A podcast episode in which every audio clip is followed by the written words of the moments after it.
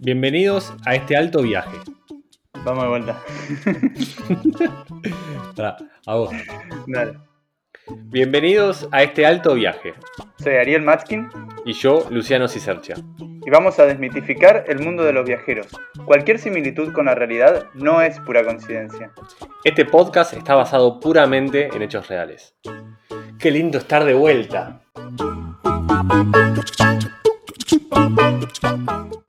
Buen día, buenas tardes, buenas noches, no sé dónde estarán ahí en el mundo, qué alegría seguir de vuelta, qué alegría este podcast, qué, qué felicidad, qué zen me pone, es como mi, es como mi segunda sesión de psicología. Eh, del otro lado, no sé en qué parte del mundo, pero asumo estar Ariel. ¿Cómo andás, Lucho? Si esta es tu, se- tu sesión de psicología, ¿yo sería tu psicólogo? ¿Tu segundo psicólogo? Eh, no, porque eh, no, no sé, es, es muy complicada esa pregunta, porque creo como es que la sesión es más de catarsis mutua. No sé, pero podría ser. Es, es- es interesante, al menos Capaz que me-. Capaz que me tengo que, comunica- que comunicar con Magda y, y entre los dos, viste, armar tu, tu terapia. Sí, o capaz podés decirle de tipo de, de compartir horarios, porque Magda es copada, pero es caro. El psicólogo acá, entonces capaz te podría convenir. Espero como es que, como es que pensaba, digo, ¿escucharán los podcasts? Mira, un día los escucha y tipo, hola Magda, ¿estás ahí? Eh, no me nombres esto en sesión, en caso como es que lo estés escuchando. Pero bueno, ¿cómo está todo por, por las Islas Canarias? Bien, acá eh, climazo mal, la verdad como es que estos últimos días fueron muy, muy, muy lindos. Eh, muchísimo laburo, así que estoy, estoy también un cansado. Pero bueno, el podcast es también mi, mi cable a tierra. Eh, qué complicado grabar después del episodio que salió la semana pasada, ¿no? Eh, qué heavy. Va, es qué buen episodio. Fue, sí, la verdad que fue como un, un, eh, cuando terminamos de grabar, yo me acuerdo que te escribí, eh, este momento fue la cúspide de nuestra Sí. carrera de, podcast, por ahora. Por ahora, sí. porque siempre se puede superar, pero Total, por ahora total. Y, fue eh, la cúspide. Sí, y, y como decía, sin faltar respeto a los otros invitados que hemos tenido y que vamos a tener, todos nos ponen extremadamente contentos, porque son todos grosos o grosas, siempre, gracias a Dios, pero mm, eh, nada, eh, Ariel y yo creo que ambos empezamos a viajar por Nico, entonces es también como que nos sentimos muy reflejados en ella y cómo escribe y todo. Nos parece Por eso es una, cuestión, es una cuestión personal. El Total, tema de- total. Pero no quisiera que, por ejemplo, Laura o, o Fernando, periodistas, qué sé yo, eh, escuchen esto de che, hijos de puta, ¿y yo qué onda? No, no, todos fueron eh, increíblemente placenteras las entrevistas. A Nico tiene esa, esa estrellita además. Che, eh, me olvidé de, comentarlo el otro día y no sé si la Oh. gente que está escuchando esto eh, lo escuchará eh, hoy, mañana, dentro de un millón de años, pero vos saliste en la tele, vos sos famoso. Eh, sí, eh, eh, este podcast debería ya tener otro, otra categoría en Spotify. podcast de famosos, podcast de celebrities, salí en C5N. Chicos, eh, pa- uy, para- perdón, es que entró Roberto, mi asistente, ahora tengo asistente, y se metió una charla. No, eh, salí en C5N, fui famoso por 8 minutos con 23 segundos. eh, me vio, nada, me vieron mis viejos, igual mi hermana y mis sobrinos. No, y después, bueno, nada, comenzar está en YouTube si quieren entrar a verlo, mi canal. Mi canal no es muy eh, actualizado frecuentemente. Esperemos que, como que lo sea en el futuro, pero está ahí la entrevista. Todo, todo bueno. La verdad, como es que muy piola, me fui a la playita. Yo como un boludo igual. Esto me pasa porque hago siempre la misma boludez de ofrecer cosas que nadie me pide. Eh, nada, tipo como que arreglamos la entrevista, la hora, todo. Yo acá en casa, si Mago no estaba justo ese, ese sábado. Y digo, bueno, listo, estoy solo, buenísimo. Silencio, aunque recién pasó una moto por atrás. Y mm, al chabón le digo al productor, che, ¿querés que lo hagamos en la playa? Porque mirá que estoy a dos cuadras. ¿Para qué? Dije, ob- obviamente me dijo que sí, me dijo, es un bombazo. Y digo, mirá si justo no tengo señal, si hay viento. Digo, la puta que lo parió, qué boludo. Entonces, era a las 10, eh, la entrevista era a las 10 Canarias. Me fui a las 9 y media a la playa a ver qué onda el viento, tanteé, todo bien, pero dije, la señal ahora funciona bien. Había todas rayitas de traje al palo, ¿viste? Digo, mirá si justo, justo se cae algo, ¿viste? Se cae la señal, yo quedo como un boludo. ¿Por qué no lo hice en el wifi de mi casa, en mi zona de confort? Siempre hago eso de salir de la zona de confort, mirá cómo te lo empalmo con algo, eh, no sé, con algo fundamental de la vida. Yo la verdad que vi el video y mi, mi corazón de mochilero rata, lo primero, primero que pensé fue, uy, se está consumiendo todos los datos. Ah, claro, no. Primero que se me ocurrió como, Total. ¿qué haces total. con- ¿qué haces haciendo una entrevista internacional con datos, boludo? Claro, con datos es como un lujazo. Este, este chisco, eh, eh, es que eso de famoso, boludo, ¿entendés? Por eso le dice. Claro, es- eso de que... de- pero viste que vos por ahí viajando en Argentina tal vez no se ve tanto, capaz que sí, pero viajando, sobre todo en, en Europa, se ve mucha gente haciendo videollamada en la calle. Total. Es que no. Y es en que- Europa sale un huevo los datos, o sea, en, en Berlín te sale 12, 12 euros el giga.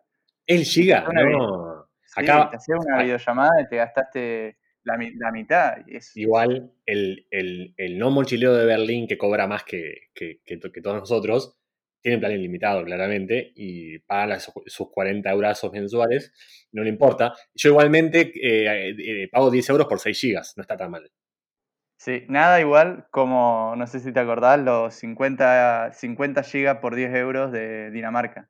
de Copenhague. Oh, divino. No, pará, igual yo te- comencé creo que te gano en Filipinas eh, y ya te llevo para Asia porque, porque tenemos que ir para Asia y, y ahora les contamos por qué. Mira, como que estoy, hoy estoy afiladísimo. ¿eh?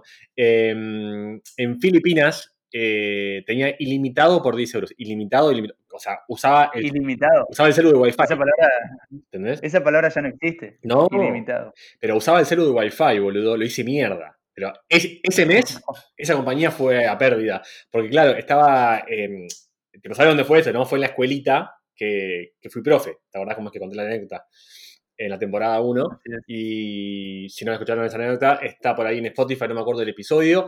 Eh, temporada número 1, episodio 10, 11, por ahí. Eh, en esa escuela no tenían wifi, o el wifi andaba más o menos, tenían, tenían, pero andaba más o menos. Dije, por las dudas, porque no sé a qué pueblo voy de Filipinas, me compré un chip ilimitado. Lo pagué nada, 15 dólares, por ahí, ¿entendés? Ilimitado, boludo. Lo hice pija. Mierda. Bueno, yo te tiro la peor antes de volver para Asia. La peor, cuando vivíamos en el desierto con Celeste Sí. y también con, con Laura, eh, Laura Babajequian, del capítulo 2, si no me equivoco. Sí. em, no teníamos, no, no había wifi en la estación de servicio, entonces para tener internet comprábamos un, un cosito de wifi portátil Claro. que costaba, escuchar con atención, Sí. 100 dólares los 10 gigas. No, carísimo. Era duro eso. Pero, y acá, entre tres, ¿verdad? Y era la única forma de tener era la única forma de tener internet, tipo, no existía otra cosa, no es que te vas a algún lado, estábamos en el desierto, entonces tuvimos casi un año con eso y casi un año en el que no hicimos videollamadas, no bajamos fotos, Hermoso. no mandamos fotos. Divino. Tu, tu viejo chochos, contentísimo. Che, pará, pero era, Claro, decían, yo te lo pago, me decían, no. era 100 dólares entre los tres, ¿verdad? O cada uno se compraba un modelo. No, esto lo hacíamos por No, no, por pareja, o sea, Laura con su pareja tenían el suyo y Celeste y yo teníamos el nuestro. O sea que 50 dólares cada uno. Pasa que en Australia eso son nada más dos horas de trabajo, tres, ponele. Entonces ahí como Sí, que pero sigue cuesta, po- siendo- cuesta, pero cuesta un poquito menos. Ahora me decís, pagás 50 euros, que 100 dólares son más o menos 60 euros por 10 gigas, olvídate, no hay chances.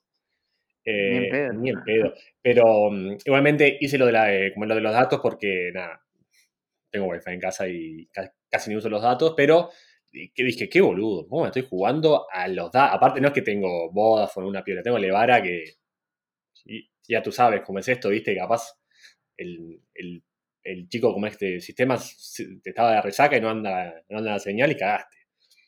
Pero, mm, che, te llevaba para... sí, hay muchas cosas, hay muchas cosas en Asia, en el sudeste asiático, que son mucho más baratas. Total. Por ejemplo, la comida, que es un tema muy importante del que vamos a hablar hoy. Muy bien, ¿cómo estás? vos, eh, vos también estás lucido, ya estás llevando la charla para el lugar que queremos, me encanta, me fascina. Hoy no somos dos, no somos tres, hoy somos cuatro. Eh, todo un desafío. Sí, mucha presión porque son muchas voces y hay que prestar atención a todas las voces. Hay que prestar atención a todas las voces, eh, al timing, a todo. Y también tenemos eh, el honor de, de, entrevistar a una pareja que tiene mucha importancia en este podcast. Lo vamos a contar eh, en, en unos minutos. Pero ellos fueron muy determinantes. En su momento se los conté por, por Instagram. No creo que se acuerden, se lo vamos a refrescar. Eh, algo que escribieron fue muy importante para este podcast. Qué alegría, qué felicidad eh, tenerlos acá, acá que, se, que se hayan copado. Nos, eh, viajamos eh, telepáticamente o viajamos con el podcast a Asia. Eh, y es verdad que ellos son muy, muy fanáticos de la comida y del house sitting también. El house sitting son, yo creo que son las personas que generan el contenido más original. Total, total. eh, 100%. sobre todo en cuanto a videos. Sí, no hay de, tema viajes de habla hispana, Sí. pero lejos. Lejos. Para mí, eso es una de las cuentas más originales, eh, porque entras a su, eh, a su feed de Instagram y no hay nada como, como lo hayas visto antes. Y cada video que sacan se reinventan. Para mí son muy, muy piolas en ese sentido, eh, muy originales. Sí, Que eso, eso hace difícil también, nos hizo difícil a nosotros plantear lo que va a ser el tema o los temas que vamos a hablar en la entrevista, porque Hay de todo. tienen tanta, claro, tienen tantos giros. Vos te pones ver video y decís, ah, voy a hablar de esto, y bajás y decís, ah, no, de esto. Y vas Claro, bajando, claro. ah, no, ¿por qué no Uh, hablo de esto? ¿Cómo no hablé de esto? Total. Eh, sí, es verdad. Me encanta eh, mal cuando una cuenta de Instagram se quiere diferenciar. Eso me parece una, una locura, algo buenísimo, porque no pasa muy seguido. Eh, ves, mucho- eh, ves muchas veces esas típicas cuentas, che, estoy en Berlín, estoy en tal, estoy en tal. Bueno, ¿qué hacer en siete días en París? No, chabón, basta de eso. Estos pibes, este pibe y esta piba, cuentan, cuentan los viajes de otra manera eh, y me encanta, me encanta que estén acá en este podcast eh, con nosotros. ¿Qué, qué racha que tenemos, Ariel. Yo me siento como, como el boca de Bianchi. No sabes eh, por qué te lo conté ¿no? No entendiste, no importa. Sí, sí, sí, sí, sí, más o menos lo entiendo porque mi- aunque yo no miro fútbol, mi hermano es fanático a morir, tipo nivel, capaz que más que vos, de, de, de Boca. No sabía Entonces, eso, me- qué bien. Hagamos un podcast con tu Me crié hermano, boludo. me crié con su- sus gritos y sus llantos y sus puteadas así bien sacadas, como que si fuera a acabar el mundo Somos parecidos. eh, partidos de Boca. Son Partido- todos parecidos. ¿no? El Boca de Bianchi, eh, yo me siento así, y tenemos más eh, que mes que vendrán, pero qué felicidad. Eh, ¿Querés eh, Claro, porque yo, le, decime? yo le cuento a la gente que nos escucha Sí. que cuando cada vez que terminamos de grabar un episodio, con el, el sistema sigue rodando y te- hablamos un ratito más con Lucho sobre cómo quedó, eh, cosas de edición. Nos saludamos, chao, un abrazo, cortamos y al ratito me llega un mensaje de audio que sí siempre que dice, che, zarpada entrevista, se escucha increíble, la mejor, esto es lo mejor que nos pasó. Somos los Total, es, eh, eh, es verdad. Yo pensaba ayer, como es que cuando entrevistamos a la, al aula Sarino, eh, pa- pasó lo mismo. Bien, yo, eh, la cúspide, estamos re arriba, ya con Nico lo mismo, y bueno, también con Periodistán, ¿no? Eh, me pone muy feliz. Seguramente, esperemos que hoy haya audio cuando termine eh, esta entrevista. Eh, ojalá. Basta de charlar, Ariel. Eh, ya vamos 12 minutos de, de intro, cada vez es más larga. Yo ya sé que vamos a llegar al fin de temporada 2 con una hora de intro y una hora de entrevista. eh. Yo quiero que sepas que esto va a ser así. Empezá a mentalizarlo. Ustedes también, oyentes eh, que tanto queremos. Ponemos música. Acuérdense que si nos quieren mandar sus temas de música, no sé si, mm, si, si quieren, si no. eh, Twitter es alto viaje, ok. Eh, nuestros Instagram se los decimos al final para que escuchen la entrevista. Eh, no entrevista, una charla. Tenemos invitados y vamos a charlar entre cuatro. ¿Algo más para contar? Nada más, vámonos más.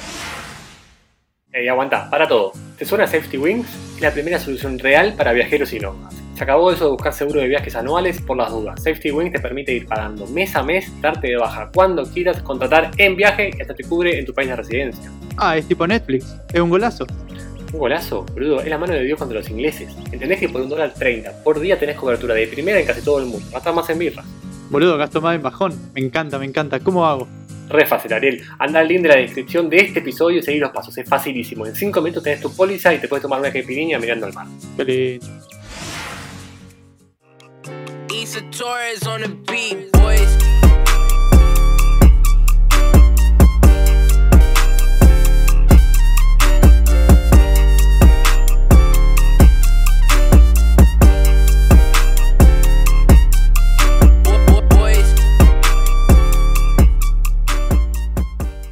Bueno, qué, alegría, qué felicidad, qué honor tenemos hoy en este episodio número 4 de este podcast, temporada número 2. Tenemos a, una pareja argentina que vive eh, en Asia, vive, viaja, es- no sé, no- nos lo contarán ahora. Eh, ellos no lo saben y ahora se, lo, se lo vamos a contar. Fueron con un texto que escribieron el disparador de que este podcast tenga sentido. Fueron el disparador del episodio 1, temporada 1.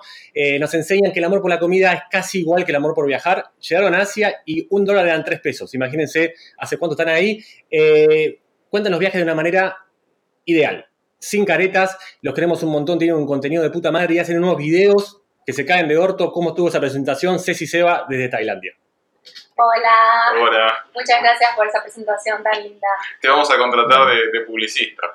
Sí, la verdad, hasta yo me la creí. Eh, Me sale bien, como que hablo rápido. y Es, es- es como el de, no sé si vieron ustedes a, a Radagast en YouTube, que tienen como es un sketch de un chabón que habla tipo, mm, también tipo locutor. Ese es mi Sí. eco, ese es como mi ídolo en el mundo. Bueno, te sale muy bien, te sale muy bien. Me levantaste la autoestima. Desde ahora pueden empezar todos sus videos con, con Lucho. Ponen la cara de Lucho diciendo cosas durante un minuto, así arrancan. No sé si la cara, capaz la- como mucho no va a para la cara, pero si quieren hago la voz. Dale, Eh, dale, lo, podemos charlar. ¿Cómo andan chicos? ¿Cómo está Tailandia? Bien, divina, divina. Estamos justo en la playa, así que Sí. hoy pasamos un día muy lindo. eh, estuvimos nadando en el mar, un día muy privilegiado. Bueno, me Hoy nos engancharon en un buen día. Ideal. Eh, están con visitas, ¿verdad? Están, están con visitas familiares. Sí, vino mi hermano, que es la primera vez que, que lo veo en cuatro años, Sí. eh, este, que quería recorrer un poco de playa y justo estábamos medio por la zona, entonces coincidimos. Eh, está buenísimo. Nosotros hasta ahora no hemos, no, no volvimos nunca a Argentina, en todo el tiempo que estuvimos afuera, entonces nos vienen a visitar acá. Eh, está bárbaro para nosotros porque nos encanta poder Sí, es lo compartir. más lindo, poder mostrarle a la gente que Sí. queremos este continente que, que nos atrapó tanto. Sí, eh, bueno, como justamente a eso iba, y tengo, eh, hay dos preguntas que, como es que salen de, de lo que contaban recién. Una, ¿qué, tiene Asia que los conquista? ¿Por qué Asia? ¿Por qué no Oceanía? ¿Por qué no Europa? ¿Qué hay en Asia que los enamora tanto? Ah, buena pregunta. La verdad, no sabíamos nada. No es que éramos. eh, a veces hay gente que no se mira mucho anime o que tiene un contacto con la cultura de distintas partes de Asia. Nosotros, la verdad, para nada. Eh, vinimos medio por sorpresa y terminó sorprendiendo y enamorando y no nos queremos ir de acá. Eh, estamos totalmente fascinados. Es muy difícil explicarlo. Sí, en realidad, claro, empezó medio de casualidad porque era un destino que era barato y era seguro y bastante como sencillo, más allá de lo cultural, digamos, para venir para acá. Y arrancamos, pero nunca pensamos que íbamos a estar tanto tiempo. No, no, no sé decirte qué es. es. Por un lado nos sentimos como muy en casa, muy cómodos, y por otro lado todo es extraño, todo el tiempo nos sorprendemos, todo el tiempo aprendemos algo, entonces es muy estimulante, es como una combinación rara entre sentirse muy a gusto, pero en un lugar muy extraño. Y por ejemplo, ustedes dicen que antes de llegar, medio que no sabían mucho, que creo que es lo que nos pasa a muchos cuando viajamos a Asia, porque no, no tenemos idea, es como un- una incógnita, ¿no? Entonces, una vez que llegaron y que ya llevan tanto tiempo allá, ¿qué le, ¿hay algunos elementos que, le, que como que ahora formen algo, parte de su vida cotidiana, que, les encante y que no querrían nunca dejar? Que yo, por ejemplo, eh, yo cuando viajé a Japón, eh, yo tampoco conocía nada de anime, más de los programitas de cuando era chico, pero eh, me enamoré de todo lo que es el mundo de Ghibli y las películas de Ghibli. Y eso para mí era un misterio que descubrí en Japón. ¿Hay algún elemento que ustedes ahí estando en Asia hayan incorporado en su vida? Eh, sí, yo creo que un montón de cosas. Eh, lo principal que creo que extrañaríamos mucho es la comida. Sí. Eh, estamos muy acostumbrados a, a- a comer acá de todo y nos encanta eso, nos encanta desayunar un plato de comida salado, o poderte tomar una sopa con 30 grados, o que no hay reglas para la comida y que a cualquier hora puedes comer cualquier cosa, eso nos encanta, nos acostumbramos. Sí, la- eh, estar adentro de tu casa sin calzarte, que para nosotros ahora lo vemos como, como algo que nos produce casi un horror ver a gente con zapatillas adentro de la casa, acá todo el mundo se descalza, y cuando vos le decís que en Occidente todo el mundo anda calzado, te miran con asquito, como diciendo, ¿cómo vas a traer caca de perro que pisas Claro. en la calle adentro de tu casa? Mismo nos pasa ahora con tu hermano, por Sí. ahí entra acá a la habitación del hotel con las ojotas y yo no le quiero decir nada, pero ¿Qué estoy sufriendo, haces? tipo, ay, me estás ensuciando todo el piso. Eh, sí, es verdad. Y después, no sé, la, también la... A mí me encanta también que todo el mundo habla otro idioma, entonces Sí. me como que, no sé, me siento como súper libre, vamos hablando de cualquier cosa eh, en el medio de cualquier lugar y creo que Y nadie te entiende. cuando volvamos, claro, me encanta eso. me encanta. Eh, cuando vuelvas, yo, yo te digo como que estés muy atenta porque me ha pasado de, de tener esa libertad y volver a Buenos Aires y capaz decía, che, mirá este boludo al lado mío, y claro, y eh, hablar español. Y Claro, tal cual, se complica un toque. te Em, puede meter en muchos problemas. Bastante, pero em, y con el tema de la comida, que bueno, como decía, es que les encanta todo el tema de comer a cualquier hora, qué sé yo, ¿hay algo de la comida eh, occidental que, que ponerle extraño? Porque, por ejemplo, no sé, eh, estuve en Asia Ariel, ustedes, yo qué sé yo, y hoy es, es una gastronomía espectacular, pero a veces yo te decía ahí, yo mataría por capaz un plato de fideos con crema, no sé, o, o por queso, no sé, cosas capaz muy, muy, eh, muy puntuales, pero ¿Hay algo que extrañen? Sí, o sea, depende del, obviamente del día. Hay veces que te, quizá pasaron meses donde no extrañaste nada y de repente te agarra a veces a determinadas cosas dulces, a veces determinadas cosas saladas, a veces más el ritual en torno a la comida, quizás si te dan, nos ha pasado que te, dan un pedazo de asado acá, de carne hecha a la parrilla y la comes y no te significa nada. Te- lo que extrañas es el, el ritual alrededor de esa comida. Este, o de repente a veces nos pasa que también, lo cual es terrible, estás en un país en Asia y te mudas al otro y de repente terminas extrañando comidas del otro país. Entonces extrañas comidas de distintos países de Asia, más lo de tu casa. Quilombo. Sí, es un quilombo terrible. Eh, Igual lo vamos resolviendo, resolviendo bien. Hoy justamente cenamos pizza porque teníamos, nos moríamos de ganas y bueno, se- la mayoría de las cosas se consiguen. Eh, o si no, no las podemos cocinar a veces. Bueno, bien. Eh, ¿Saben cómo es que mm, hablábamos con, con, con Anico y nos tocaba un tema que creemos, como, como tuvo mucha razón el hecho de decir que cuando se, cuando se es un expat o se vive lejos de casa por, por, mucho tiempo, al margen de que tiene un montón de ventajas, cada uno se va por, por, el motivo que, que pintó, pero bueno, como es, busca una felicidad y busca nada, lo que fuera y afuera, trae muchas contras, ¿no? Por ejemplo, extrañar a la familia, extrañar a los amigos, perderse momentos importantes. Y pasa, al menos me pasa a mí, que no sé, como le cuento a mi mejor amigo, le digo, che, boludo, no sabes cómo extraño. ¿Y para qué te fuiste, boludo? Me dice, es tu culpa, diciéndome, vos te, eh, te quisiste ir. No entienden cómo es que, eh, nada, son contras que traen una decisión, pero que yo también estoy siendo feliz y que no quisiera extrañarlos o si pudiera inventar un teletransportador que me lleve a Buenos Aires todos los días, lo haría, pero no se puede. Eh, ¿Ustedes eh, sienten nostalgia de, de- de vivir lejos de, de Argentina? ¿Extrañan? Eh, ¿Cómo viven el tema también cómo cómo es con sus afectos? Ahora fue como es el hermano de Seba. Eh, a mí me pasaba, por ejemplo, en Asia que nadie me fue a visitar, absolutamente nadie, porque creen que queda en la loma del culo, entonces yo no, muy lejos, qué sé yo, y no sé, ¿cómo, cómo viven eso? Y también es por etapas, ¿no? Yo tengo la suerte que papás vienen todos los años, justamente vienen ahora el mes que viene, bueno, este mes.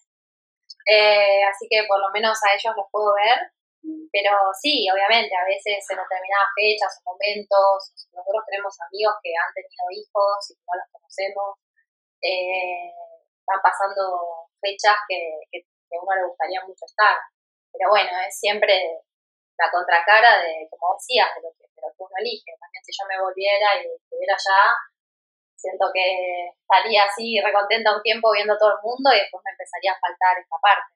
Siempre algo, algo te va a faltar. Y por ahora es esto. Ya, ya, ya vamos a volver y nos vamos a empachar juntadas con todo el mundo. Pero sí, sí, hay momentos en que se extraña más.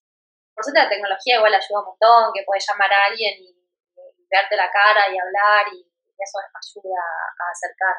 Aunque no es lo mismo, pero, pero pone parches.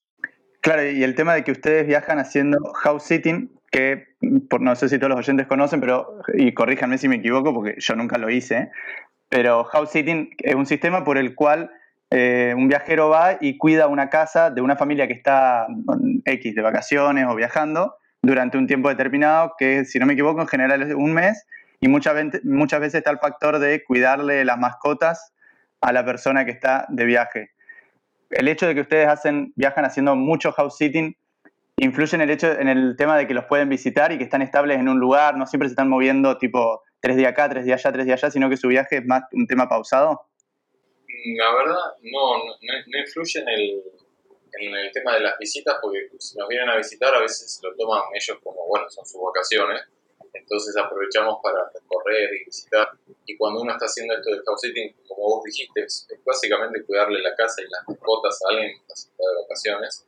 Eh, ahí no nos podemos mover tanto, porque tener ciertas responsabilidades para con el animal que estás cuidando.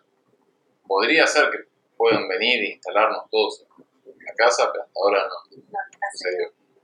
Sí, sí, en general nos avisan un par de meses antes cuándo pues, ellos pueden viajar y ya empezamos a coordinar a ver en qué país nos podríamos encontrar. Pero tratamos de sí, dedicarles la mayor parte de nuestra atención a las visitas, dejar todo listo eh, lo más posible, trabajo, lo que sea, para estar disponibles la mayor parte del tiempo, porque bueno, ellos hacen un esfuerzo de venir hasta acá, cruzarse todo el mundo y también enfrentarse a algo muy desconocido. Yo no sé si mi familia hubiera venido hacia alguna vez, no acá. Con el tema del, del, del, del house sitting, hacen. Eh, hace el house sitting porque les permite estar un poquito más estable en el lugar o como sabemos un viaje más lento, tienen algo eh, en particular que los conquiste, eh, que no sé, yo, capaz pienso sin saber, eh, capaz lo eligen para poder crear contenido más tranquilo, para poder, nada, apreciar mucho más la ciudad más tranquilo y no estar tan a las corridas, ¿qué, qué es lo que lo conquista de- del- house sitting? Y empezamos con una razón filosófica profunda que era ahorrar dinero. Porque de esa forma eh, vos te puedes quedar un montón de tiempo en un lugar sin pagar ningún peso de alojamiento. Y la mayoría de las veces vos estás en, en- en lugares que son bastante bonitos, ya de, eh, o un departamento grande, o a veces incluso una casa, a veces lugares con pileta.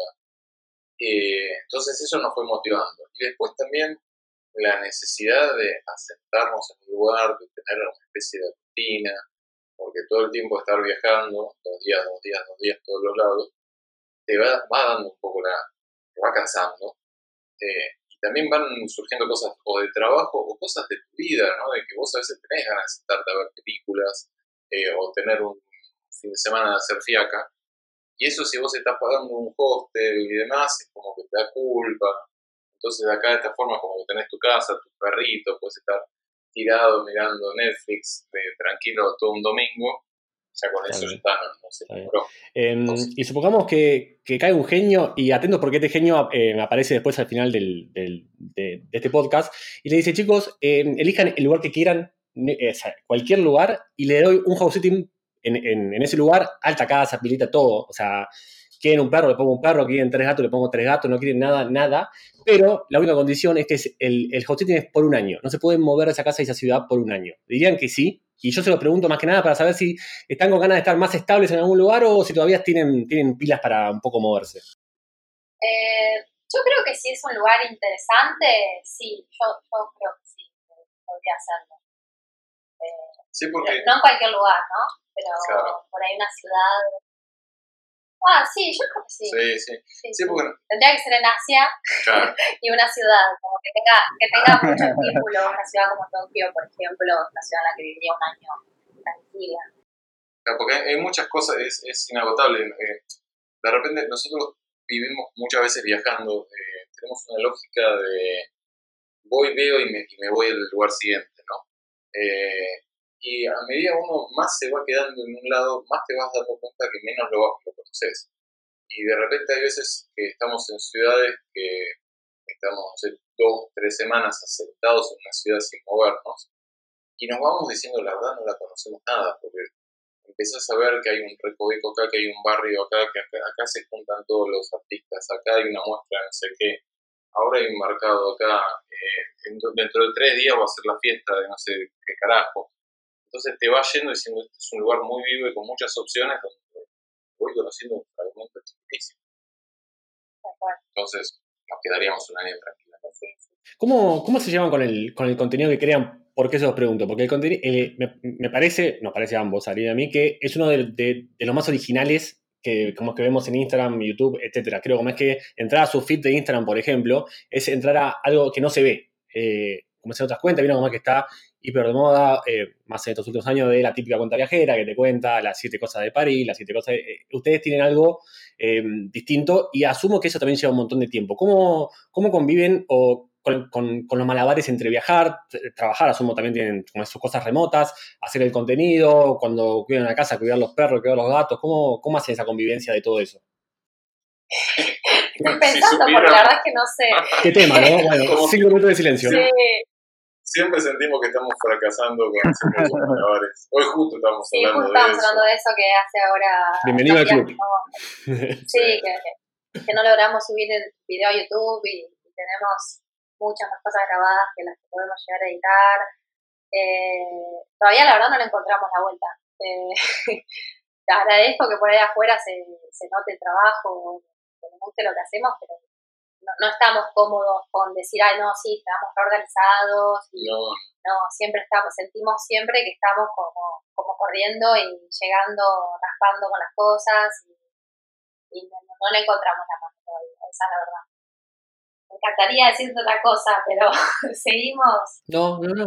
No, igual eh, No, no, te digo, concuerdo que pasa seguro. eh, me encantaría estar en otro lugar, digo, por decirte, oh, sí, la verdad que lo tenemos organizado, pero no, no, es, siempre Hacemos, hacemos. Ni siquiera podemos subir un video todas las semanas. a YouTube. O sea, lo cumplimos tres semanas sí, una no, dos sí, una no. Y, ahí vamos. Seguimos porque somos porque sí, tenemos ganas, por más que a veces es estresante, porque conocemos un lugar lindo y decimos, puta madre, esto da para hacer un video, bueno, saca la cámara, pero ya tenemos 900 videos filmados que ustedes no editamos, eh, pero lo, lo hacemos porque también gusta tanto esto, que cuando algo te gusta mucho, para mí es como que tenés que compartir. Entonces nuestra forma de compartirlo es haciendo esto, o, las stories que se carga Ceci, o bueno, los, los videos de YouTube y demás, eh, pero no, no sabemos bien cómo hacerlo. ¿Y, si- y sienten cierta presión de parte de, porque ya tienen una audiencia que es bastante, bastante grande, bastante gigante, de gente que está medio esperando que ustedes suban ese contenido y todo eso? ¿Sienten una presión por parte de, de su audiencia o es una cuestión que van manejando según, como, como decir, como se les va dando, como, como van saliendo? Sí, a veces un poco sí, pero bueno, la, la principal motivación es porque disfrutamos hacerlo, ¿no? Pero a veces te pasa, por ejemplo, yo muchas veces, a veces necesito desconectarme de- del teléfono, entonces aviso y digo, bueno, por cinco días no voy a subir stories. Y igualmente me escriben, tipo, ¿están bien? ¿Están bien? ¿Qué les pasa? ¿Por qué no suben nada? Porque hay gente que por ahí, no sé, todas las mañanas te dice desayuno viendo las stories, entonces si desaparecemos, no sé, nos mandan que nos extrañan, que si estamos bien, que, se preocupan, es de repente tener como muchas más madres de las que tenemos en la vida real. Pero creo que es algo lindo también, o sea, lo recibimos de, no sé, me parece re loco. Sí, como es. A eso también iba, por, por ejemplo, eh, tiene un par de secciones que son muy, muy aceptadas, entre comillas, por el, por el público, como, como que tienen muy buena recepción, como por ejemplo del- la de nos sentamos con ellas y, y banda de secciones que la gente eh, les comenta y como que ve los videos y, les encanta. Y eso capaz, sin que ustedes lo quieran, eh, los pone en un rol de comunicadores o, o de, no sé, o de que capaz lo que ustedes dicen alguien lo hace, no sé, por ejemplo, che, Bangkok es alta ciudad. Y capaz eh, definieron el viaje de alguien que ustedes capaz ni conocen y que estaba viendo si se iba a Bangkok o a Río de Janeiro y se fue a Bangkok con ustedes. ¿Cómo, cómo sienten esa presión de, o va, no, no sé si es una presión o no, de saber que pueden influir capaz en la vida de otro por las redes sociales? Y es fuerte. Eh, A mí, por ejemplo, ninguno, o yo por lo menos creo, no- ya ni recuerdo, cuando empezamos el blog, qué idea teníamos de- de hacer con el blog, pero yo, cuando empezamos a filmar, como que tenía más ganas de hacer como que los videos eran como un collage de imágenes, como no dar mucha información, sino más de, nada, no sé, como retratar qué era esto. Y después nos ha pasado de que gente empieza a decir, "Uy, fui a tal lado porque ustedes dieron información o gracias a que ustedes mostraron esto. Eh, y a veces cosas que, son, que uno no es consciente, como por ejemplo un video que Ceci estaba caminando por la noche en una calle medio oscura en Tailandia y una persona vio eso y dijo, eso me muestra que es súper seguro porque era una calle con oscuro y estabas vos sola mujer caminando la noche eh, y re tranqui. Entonces eso me animó y esas cosas de repente a, a mí me fue cambiando un poco y creo que vos también. Sí, tal cual. El O sea, enfoque. nosotros no, nunca quisimos hacer un blog informativo porque no nos divierte hacer eso, Claro. ¿no? Digamos, como de, de dar todo, cómo hacer las cosas. Sentimos que ya hay mucha información y no es lo que nos divierte. Pero después de repente por ahí sentís la responsabilidad de empezar a dar información porque por ahí alguien dice, ay, me fui a Tailandia porque por lo que vi de ustedes, pero no leyeron nada y no sé, me, nos estafaron en, en la entrada del Palacio Real. Claro. Y entonces decís, bueno, me siento responsabilidad por hacer un video contando las estafas de Tailandia, por más que no es lo que a mí me interesaba hacer, pero ya que por ahí hay gente que está viniendo con nosotros, también que uno nunca puede, ¿no? Dar toda la información y nos excede totalmente, pero, pero bueno, ya como que queremos que si vienen tengan un viaje lindo, entonces estamos empezando a echar un poco más de información, a pesar de que no era, no.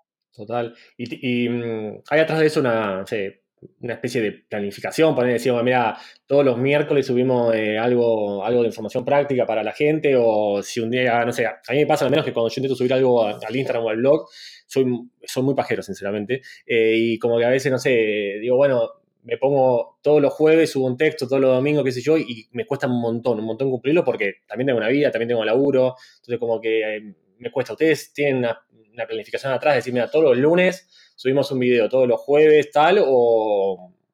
Luego vamos Sí, vamos. Eh, La idea es subir un video todos los domingos a YouTube, pero no se cumple siempre. no sé, como siempre, y Historia se sube casi todos los días, sí, pero eso es, es son espontáneas realmente, no, no lo planifico, es como muestro nuestro día a día. Y en algún momento sí hubo planes, pero no, no pudieron sobrevivir. tantos Eh, planes, sí. En un momento, bueno, lo que decías, de, nos estamos con ellas, que es eh, contenido relacionado con la historia de las mujeres eh, en Asia durante la Segunda Guerra, lo estaba haciendo todos los miércoles, pero después lo dejé de subir porque me, o sea, me hacía mucho mal todas las semanas tener que contar una historia del horror de la guerra, o sea, realmente eso lo dejé porque me estaba haciendo mal a mí. Eh, y después, bueno, tengo pensado hacer algo quizás, pero grabarlo como todo junto y después irlo subiendo, porque me daba cuenta que no podía todas las semanas ponerme a buscar una historia porque terminaba como súper mal. Sí, aparte, eh, Eh, así que eh, es como que mm, la gente a veces del, eh, que ve los videos, sea esto como es que contás de, de estas historias o de YouTube, no tiene en cuenta eh, el trabajo que lleva tanto personal, como vos contabas del proceso personal, de sumergirte en una historia muy dura, de procesarla, de contarla, y también el, el- el laburo de edición. Un video de YouTube eh, no se edita en tres minutos. Más eh, sus videos que son de, altísima calidad, eh, lleva un montón de tiempo y es también un estrés. Es, exactamente, y también lleva, y nos sigue llevando, y nos va a seguir llevando, aprendizaje en todo sentido. Incluso nosotros somos dos personas comunes y corrientes que empezaron a hacer videos sin tener ni idea de cómo funciona una cámara. Aprendimos a editar videos mirando tutoriales en YouTube, ya estando viajando. eh, y nos daba una vergüenza absoluta estar hablando en una cámara. Nos sentimos unos pelotudos que estamos enfocando el uno al otro en un mercado, hablando, como jugando a ser Marley. No sabemos ni qué carajo estamos haciendo.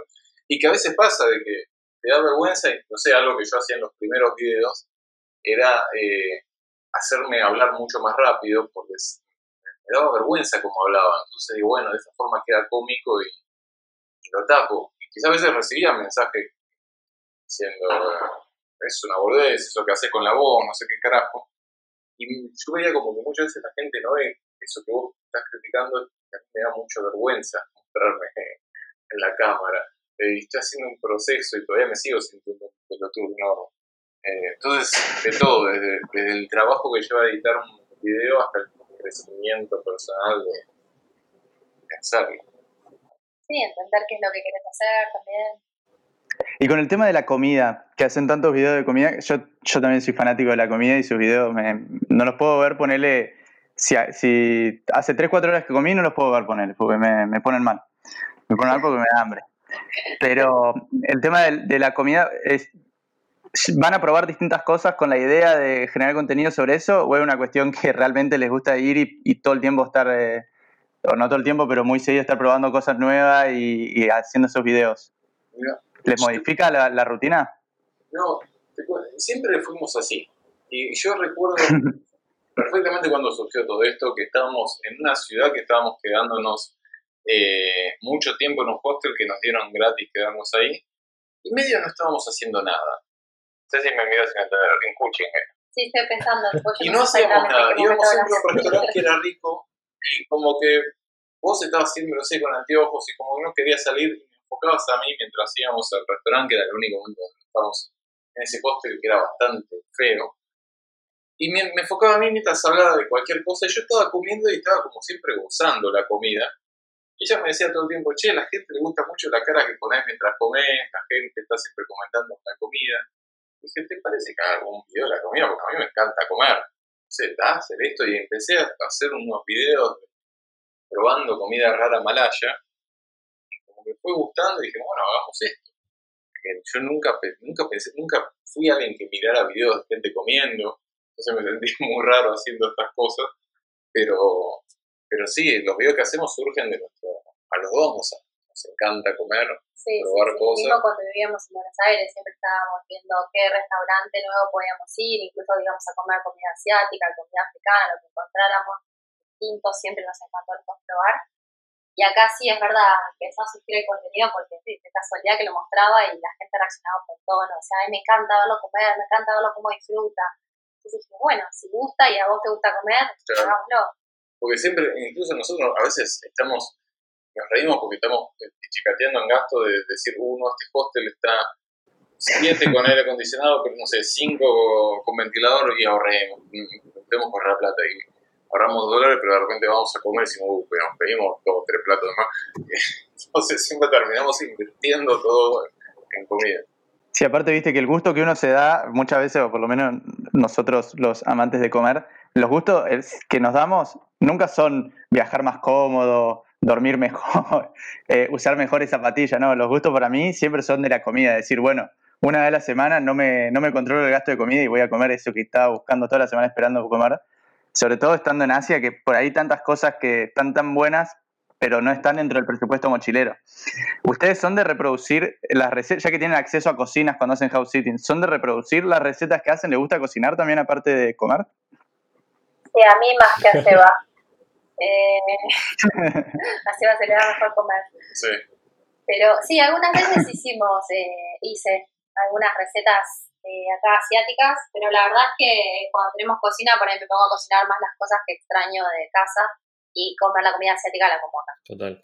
Aparte, viste, como es que en Asia es hiper barato comer en la calle. O sea, a veces si pasás la cuenta, si vas al supermercado o comes afuera y es más barato comer afuera o casi lo mismo, ya fue, bueno, afuera ni ensuciamos. Sí, tal cual, aparte ellos lo hacen mejor. Entonces, oh, eso- eh, son, son, son amantes, eh, amantes, son cracks en cocinar, la, eh, como es todo. No sé, eh, le, le pedís una milanesa, la cocinan bien, no sé cómo hacen.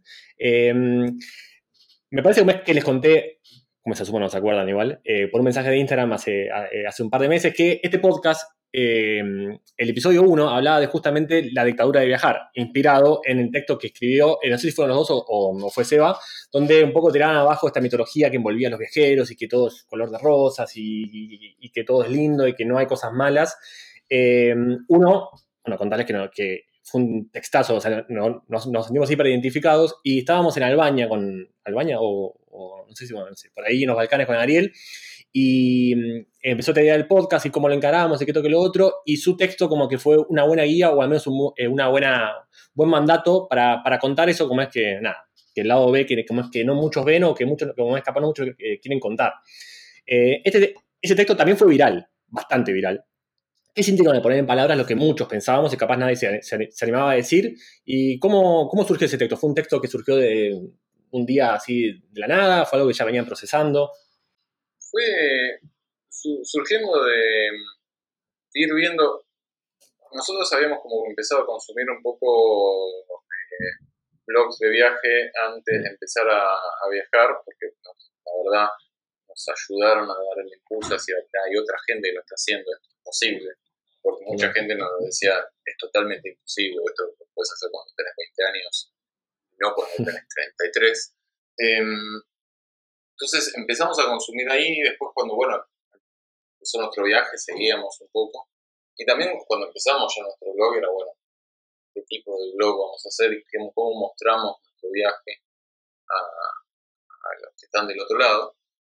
Y ahí empezamos a ver esta cuestión de que veíamos que hay muchas cosas que son de pose, de, quiero pintar una, una vida que, que no es una vida, que es casi una película de Hollywood. Eh, y también empezar a verlo en, uno mismo, como de repente empezaba a ver, veía como mucha gente dice, bueno, su viaje no es un viaje de verdad, porque ustedes no hacen, no sé, dedo por cualquier lado. Eh, o su viaje, wow, ustedes están hace medio año, ah, nosotros estamos hace tres años viajando y sacaban el pecho. Entonces empecé a ver toda una cosa de competencia, ver quién es el verdadero viajero, que incluso se, se ve hoy, lo, tiene- lo tenemos nosotros, lo, lo- veo con gente que está viajando hace 20 años. Está esta cuestión jerárquica del ego que a mí me, rompía mucho las pelotas porque no le jodas a la gente, vos viví tu vida como se te cante eh, y no te pongas en un pedestal de así es la vida y si no sos un desastre.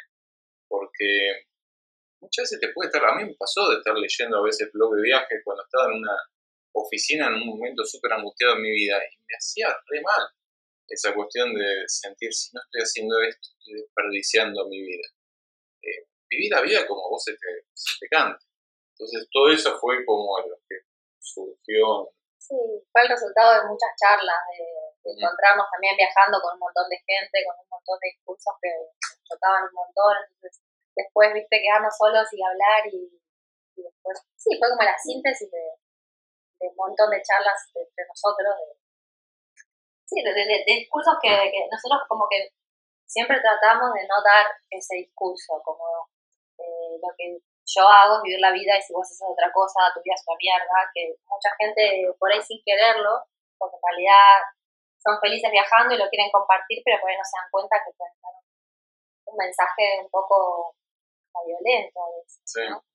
Sí, sí, total. Aparte también es un mensaje, no sé si falso, pero no completamente real, porque capaz eh, alguien sigue una cuenta, por poner un blog, una cuenta de viaje, lo que sea, y ve que todo es color de rosa, te dice, mira, este, este, este pibe, esta piba viaja hace cuatro años, hace siete, se recorrió de Alaska a Sudamérica y nunca llora. Entonces, sí, y esa es la posta, ¿no? Porque capaz muchas veces, como es alguien tiene un problema en, en su ciudad natal, Buenos Aires, donde fuere, y se, me voy a viajar porque esa es la solución, y cuando va a viajar, se da cuenta que también llora, que también la pasa mal, que también tiene días de mierda, que también, como decía Seba, hay días que querés ver Netflix y no hacer nada más, eh, la vida sigue. Entonces, eh, Esos son casi todos mis días. es que sí, vos, vos, este, no es que a veces está esa idea, ¿no? De que si vos estás viviendo de esta forma, es como que suspendiste tus problemas. Eh, y no, vos, vos seguís viviendo, tenés otro problema, los mismos viejos que tenía también vuelven a aparecer, eh, se, se suman otros, es, eh, estás viviendo, básicamente. O, o la idea de que el viaje va a ser algo vos por sí solo, como vos solamente por moverte del lugar, de repente te va a abrir la cabeza, vas a cambiar, Ah, vas a no. perder tus miedos, como que es una receta mágica, y la verdad es que no, o sea, requiere trabajo personal eh, cambiar estando en casa o estando de viaje. Y hay gente que viaja y vuelve igual de, de estúpida que salió y no aprendió nada o vuelve peor. Eh, entonces hay gente que espera como llegar y que pase algo. total, total. Es que no. Lle- Llegar y descubrirse. Claro, pero que pase solo, como algo Claro. externo. no sé, Claro, que como, viajás y como una pastillita que te tomás y te, te, te hace Sí, como, efecto. Sí. como Matrix, ¿no? Una pastillita y listo. Claro, Es un puestito en la Causan Road que dice, descúbrase, y te toma una pastillita, ya está. claro, exacto. Pasa al toque. Tal cual. ¿Qué se iba a decir? Em, es que tenía alta pregunta para hacer y se me olvidó. Sabes que eso me pasa siempre. Eh, Eh, iba, iba a hacer una pregunta que era, eh, no sé si buenísima, pero mm, ya no sé, ya, eh, ya volverá. Eh, a ver, no, no importa, se me fue. Pero Perdón, perdón, sí, que te no, es que también el teléfono, tipo, sonó el teléfono cuando estaba hablando antes, tuve que cortar el teléfono, tiré el teléfono a la mierda, es que a ver si suena y me caga todo el podcast, eh, y, como es así se me fue la pregunta. Pero mm, ya volverá. Mientras, em, este podcast se enfoca un toque bastante en el lado B de eh, todo. ¿no? Como, como contábamos, su texto fue un buen disparador porque justamente contaba, como contaba, el lado B de, de viajar y todo lo que no se ve. Em, antes hablábamos del tema de house sitting. ¿Qué lado B le encuentran a viajar por Asia haciendo house sitting? Mm, buena pregunta. Bueno, yo creo que por ahí algo que, que, que la gente puede desestimar es que hay una responsabilidad detrás, ¿no? Porque por ahí Claro. vos podés ver personalmente, ay, sí, tenés una casa gratis y me anoto para hacerlo y no me importa que no me gusten los animales, no me importa nada y la realidad es que no. Lo principal es que vos estás cuidando a un ser vivo y, y tenés que ser responsable, ¿no? No es que te puedes ir de joda todos los días y dejarlo el perro encerrado, ¿no? Para nosotros no es un lado B porque nos encantan los animales y lo hacemos porque nos gusta, pero me imagino que por ahí hay gente que si lo hace solamente por lo económico se puede dar un chasco eh. Después, bueno, los dueños, puede ser, ¿no? Siempre que hay personas, te pueden tocar personas buenas, personas malas, personas que están bien de la cabeza, personas que están un poco, un poquito no tan bien de la cabeza. ¿Han tenido alguna, alguna experiencia fea con, con personas así, como contás?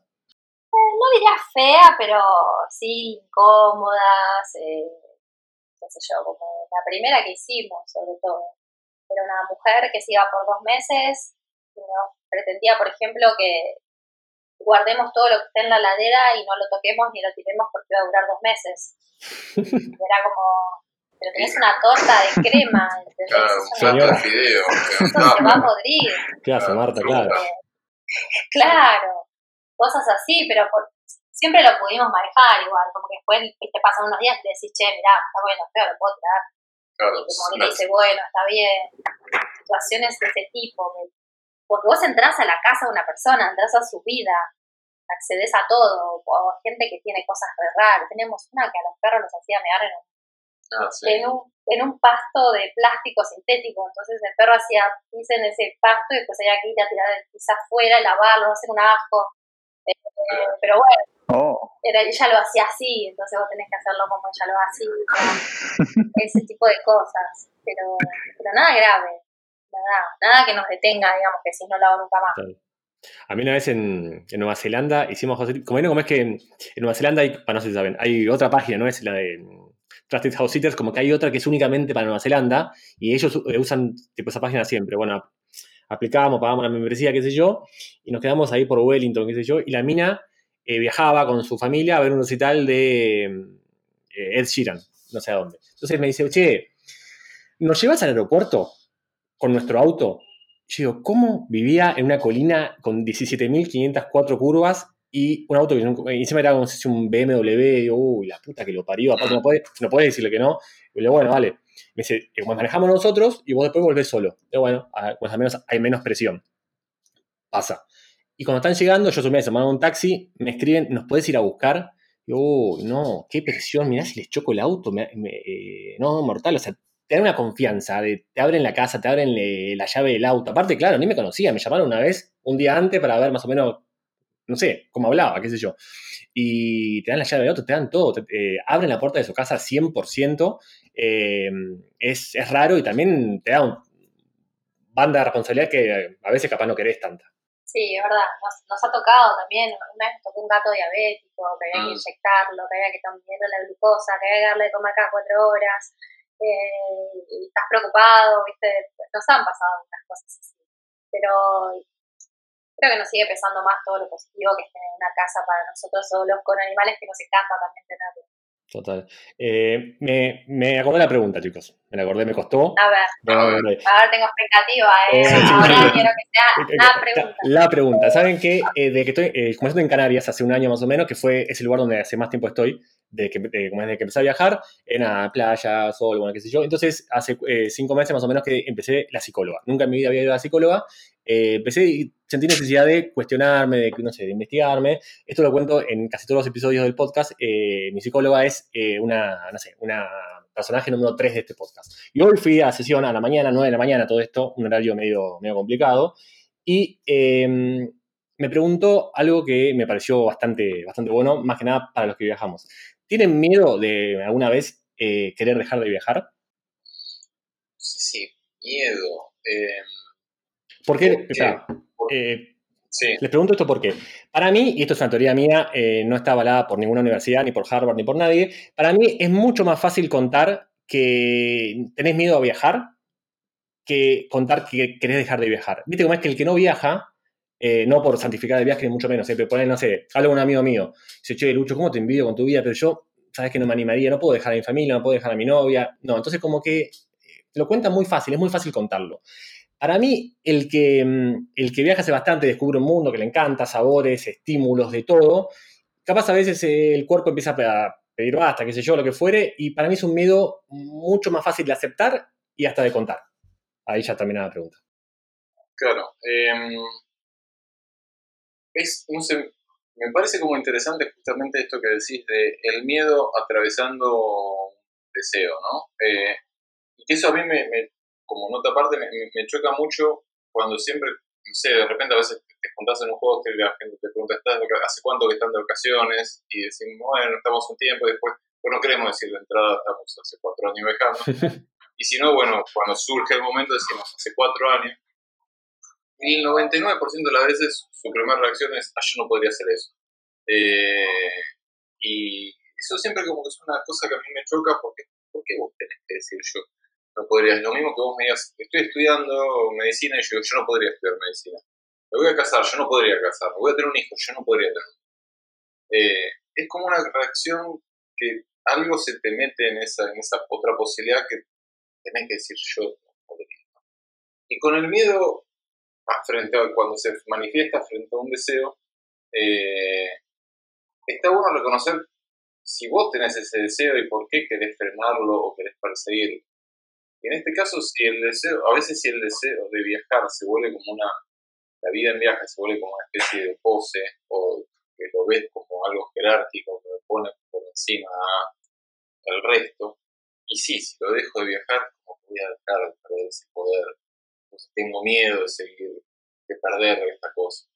Pero si vos en un momento tenés ganas de dejar de viajar y tenés ganas de sentarte en un lado, ahí es porque tenés ese deseo de, quedarte en un lado. Entonces no está mal.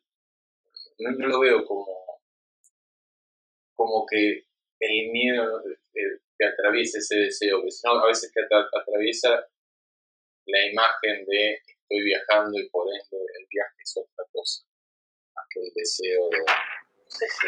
No sé qué estás diciendo, la verdad. Yo te estoy mirando y no porque sé yo te veo digo, tu cara. Cada, cada palabra que digo, No. Ceci pronuncia más en serio. Pero sí. Yo tengo, un, yo tengo un pizarrón donde estoy tomando nota y como descifrando. Yo creo que, que por ahí puede ser una cuestión de ego, ¿no? Que Por ahí decís eso que- eso. Que creo que es lo que estás queriendo decir Eso cuando te estoy mirando, eh, a ver si, a ver si te descifré. Eh, como si vos lo tomás como, como eso, si vos decís, bueno, yo todo mi estatus es que soy el viajero número uno, entonces si yo dejo de hacer esto pierdo como quien soy, ¿no? Si vos que eso te defina o que eso es lo que te vuelve a alguien interesante o valioso. Pero, pero bueno, no- a nosotros eso no. No, de hecho, en, en algún momento quizás tenemos el deseo de... No, pero muchas veces nos pasa que cuando estamos cansados y nos pegamos un mes o dos en una ciudad, a veces sin salir, lo decimos, no, pasa nada, o, o muchas veces vol- a Tailandia vinimos tantas veces, porque es un país que es fácil para nosotros. Es un país que no nos desafía y cuando estamos cansados y no tenemos ganas de decir, uy, qué como, dónde como, cuánto sale, volvemos acá y sabemos que no tenemos que pensar. Y sí, a veces que hay gente que nos dice, ay, pero otra vez Tailandia, ¿por qué no se van a, a la India? ¿Cuándo van a ir a la India? Sí. Yo digo, la verdad que ahora no, me, no, no tengo ganas ni energía para enfrentarme a la India. Tengo ganas de estar en mi, de- en mi pequeña burbuja de comodidad que se dio dentro del viaje y acá estoy, Total.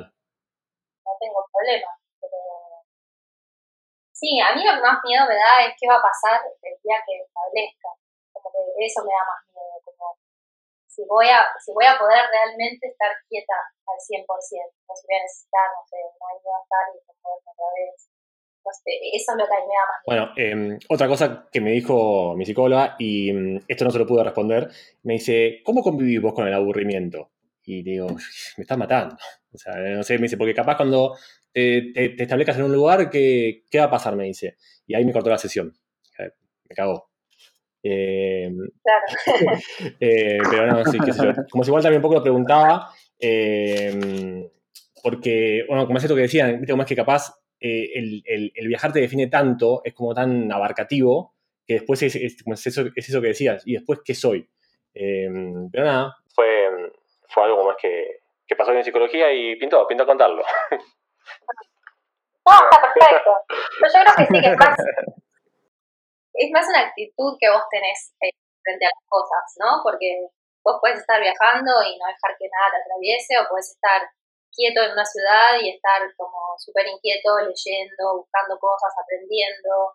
Eh, Claro, no necesariamente te tenés que mover en el espacio para, porque hoy en día realmente con internet, con todo, puedes ver una película coreana, puedes leer, un- o sea, puedes exponerte igual a cosas que, que te desafíen o que sean distintas y puedes estar viajando en modo automático, mirando el celular todo el día y no conectando con nada. Sí, nosotros nos pasa incluso de, de ver con esto de cuidar a, mascotas en distintas partes, de conocer gente que está viviendo a veces hasta en la misma ciudad eh, y atraviesan la experiencia de estar viviendo, no sé, en Bangkok de forma totalmente distinta. Hay gente que no se aprende una palabra de tailandés, medio que va a comer hamburguesa y pizza y no, le interesa la cultura.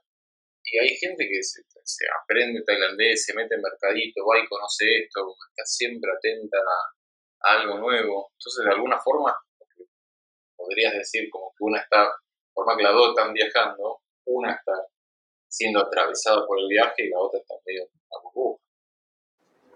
¿Les pasó alguna vez de esta- hacer un house sitting y no querer irse, no querer que termine el tiempo, o sea, querer seguir en, en la misma Sí. ciudad? Sí, Sí. la gran mayoría de las veces. Porque es como de súper chanchadas aparte, como que vos ya te estableces, sa- tenés todo tu bar en el placar, ya Uf, tenés toda la heladera llena, tenés Sí. como todo armadito, tu rutina, que te levantas a tal hora para hacer perro, no sé qué, y de repente, yo sí, 90% de las veces me siento invadida. Sí, Como, cuando vienen. ¿Quién es esta gente que viene a joderme en casa? Yo, como que esa, esa es mi reacción. Claro, sí, tal cual. Y encima nosotros siempre tenemos como proyectos que decimos, bueno, en este house sitting vamos a estar acá, vamos a terminar 15 videos de YouTube y vamos a filmar 20. Y hacemos uno y medio y siempre nos vamos con, con la sensación de, de- de cosas incompletas. Sí, siempre falta tiempo. Falta tiempo de lo que queríamos hacer de trabajo, falta tiempo de lo que queríamos recorrer y falta tiempo de lo que queríamos descansar. Como, nunca es suficiente. Eh, bueno, y a hacer una pregunta y Ariel me escribe que, que, que, que- quiere preguntar él, así que voy a darle, voy a darle la palabra a Ariel, todo tuyo. No sé qué. No, porque me quedé pensando en lo que decías de que en todos se, se quieren quedar, porque claro, yo pensaba, con Lucho también hemos vivido, cada uno en su momento y su lugar, hemos vivido en distintos países, y, y la sensación que siempre nos da es que no importa el tiempo que estés en un lugar, a partir de la cuarta semana o tercera semana, ya te armaste tal rutina y tal vida en el lugar que dejarlo como que te da cierto regusto de también estás emigrando Tipo, estuviste dos meses en Bangkok, te vas de Bangkok y decís, la puta, estoy dejando mi ciudad que ya es Bangkok. Em, a lo que iba es. Me olvidé de la pregunta, ¿Cómo boludo. estamos hoy, eh? ¿Qué pasó ahí, Ariel? Sí, tremendo. Empecé a hablar de, de, de- de Copenhague y se me fue, me fui para Bueno, no Copenhague. importa. Eh, No, a lo que iba es que. Ahí está. Eh, Ese corte lo, me- lo- lo mete Lucho en edición.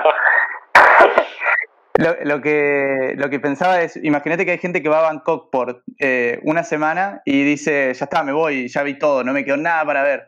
Y después viene otro y dice, no, yo estuve un mes en Bangkok y no terminé de recorrer todo, siempre te faltó algo, te quedaste con, con algo. ¿Les pasó eso? Encontrarse con gente que te dice, ¿qué, qué hicieron tanto tiempo en Bangkok? ¿Para, ¿Para qué se quedaron tanto tiempo? O que les cuestiona incluso que pasen tanto tiempo en un mismo lugar, no, que les cuestione si no se aburren estando tanto tiempo en el mismo lugar. Sí, Sí, todo el tiempo, desde una ciudad hasta por qué tanto tiempo Asia, ya me aburren, váyanse de Asia. Eh, Claro.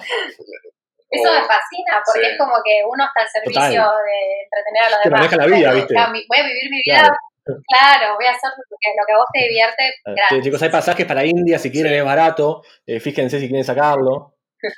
Eh, eh, claro. que- No, pero. Sí.